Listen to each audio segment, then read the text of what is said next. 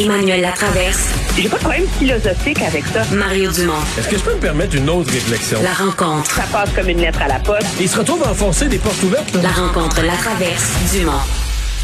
Emmanuel Latraverse se joint à Mario et moi. Salut Emmanuel. Bonjour. Bonjour. Alors, on va assister euh, mardi à 14h au discours d'ouverture de François Legault qui a déjà préparé le terrain là. A publié un long texte sur sa page Facebook en fin de semaine, a mis en ligne une vidéo aux allures électorales également aujourd'hui dans, dans laquelle il dit les choses doivent changer.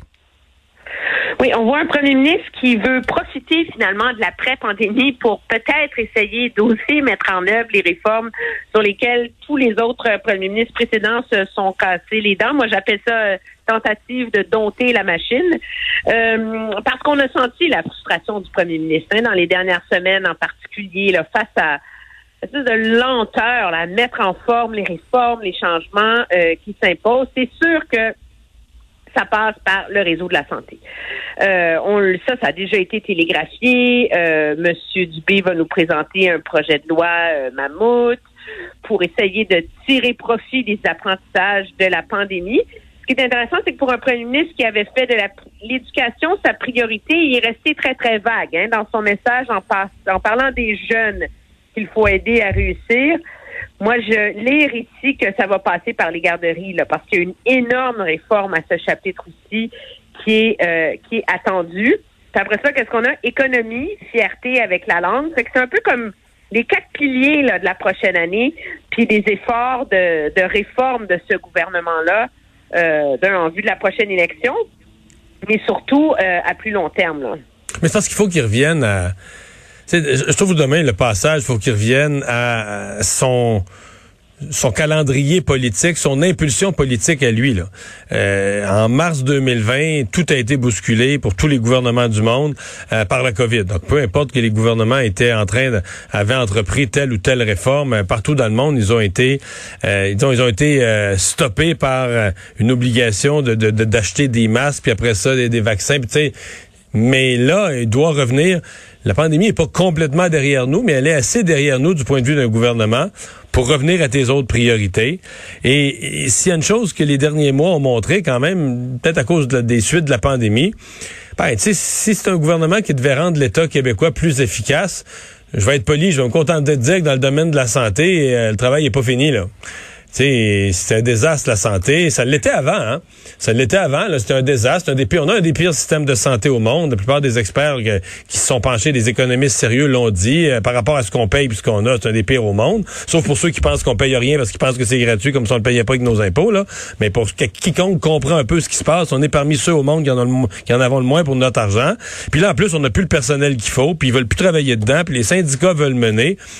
Fait qu'il y a tout un travail pour la CAQ de revenir à un gouvernement euh, efficace, le gouvernement de l'économie, un gouvernement des PME, et donc revenir sur leur, leur priorité de départ. Oui, puis ce qui est intéressant, c'est ce qu'il a, ce qu'il a laissé entrevoir sur le front de l'économie, l'autonomie. Il faut pas oublier que c'est un gouvernement qui s'est fait élire en promettant de réduire les écarts de richesse, de mettre tout en œuvre pour libérer le Québec de sa dépendance à la, à la péréquation.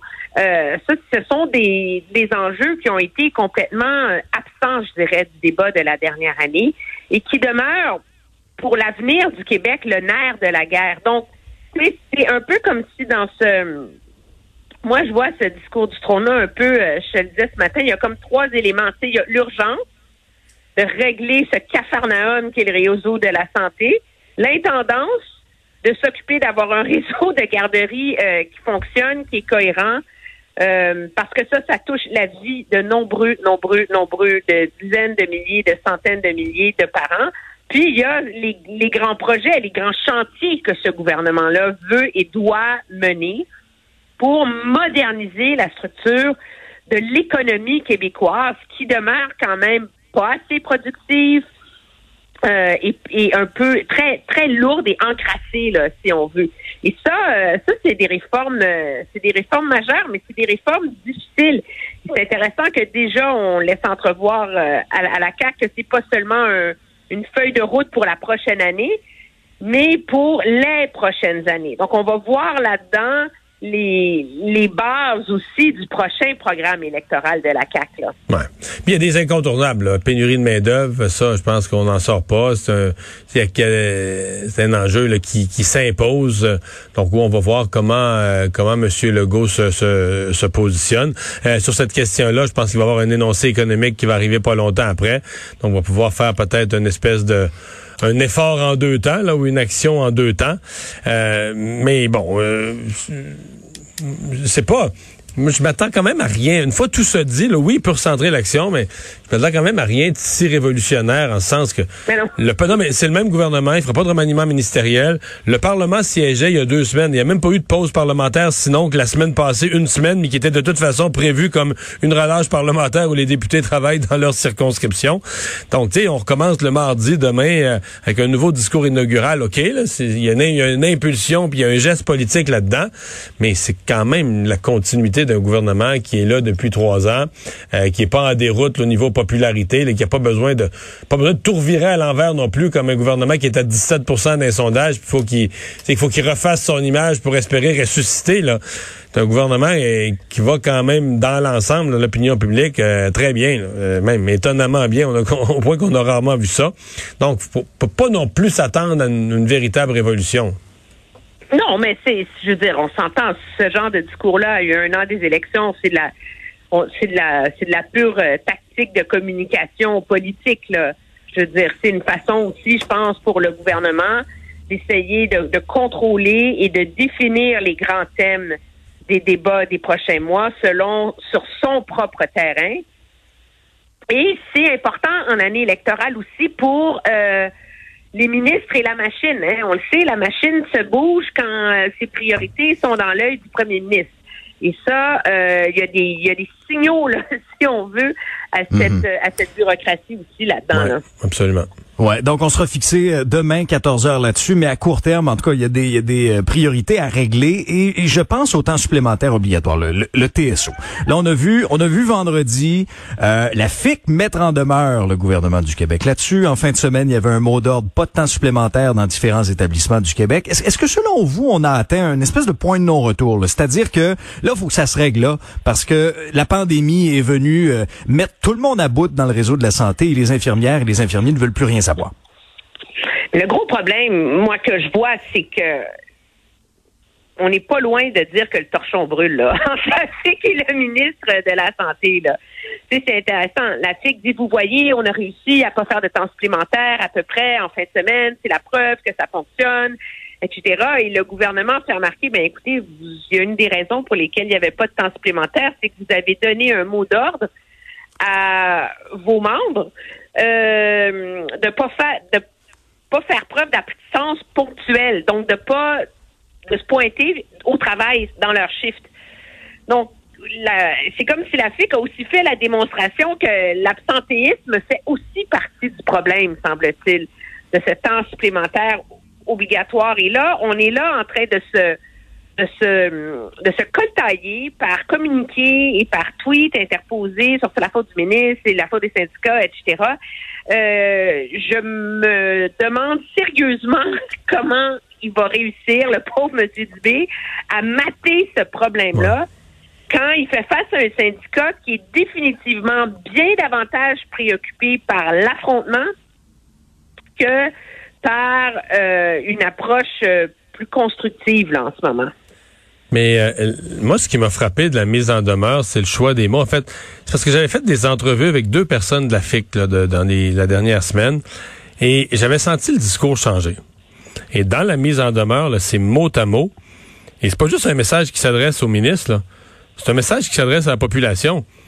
La, la- la mise en demeure dit il faut donner les services qu'on est capable de donner avec le monde qu'on a. Je, le, je, le, je le rephrase dans mes mots en québécois, mais je le reformule. Euh, il dit c'est pas irresponsable pour le gouvernement d'essayer de maintenir tous les services quand on n'a pas le personnel qu'il faut.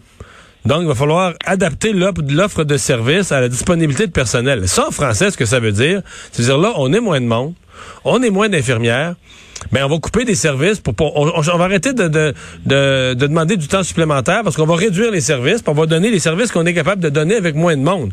Et bon, c'est déjà ce que Christian Dubé envisageait, mais on se disait bon, le ministre va essayer de l'éviter tant que possible. Mais la FIC dit non, il n'est pas question de l'éviter là. C'est ça la nouvelle réalité pour les prochaines années. Il faut fermer des services, il faut fermer des départements. Le modèle qu'on voit en Abitibi, là, de fermer, fermer, fermer, c'est ça qu'on, c'est ce que la FIC veut et c'est ce que la, la, FIC exige de par mise en demeure. Ils exigent de fermer des services. Donc la population, faut qu'au moins qu'on prenne conscience. Faut qu'on, je pense pas que la population est consciente de ça. Je pense que la population voit ça comme un petit problème là. De, faut, faut qu'ils s'entendent le gouvernement et les syndicats, puis que le gouvernement arrête de leur demander du temps supplémentaire. Non, non. Ce que le syndicat vous dit, c'est on n'est plus assez nombreux, on n'est plus capable de donner le service.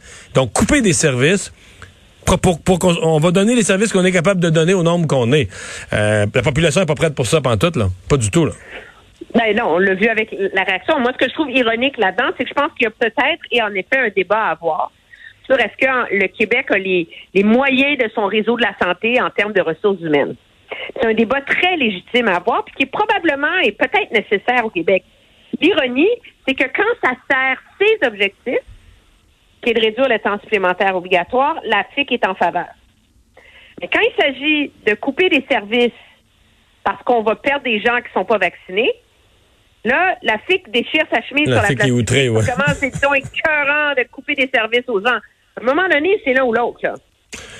Merci. Ça, euh, ça revient un peu au, au, double discours que la FIC entretient sur ce front-là depuis un certain temps. Là. Merci, Emmanuel. Au revoir. À demain, bye bye.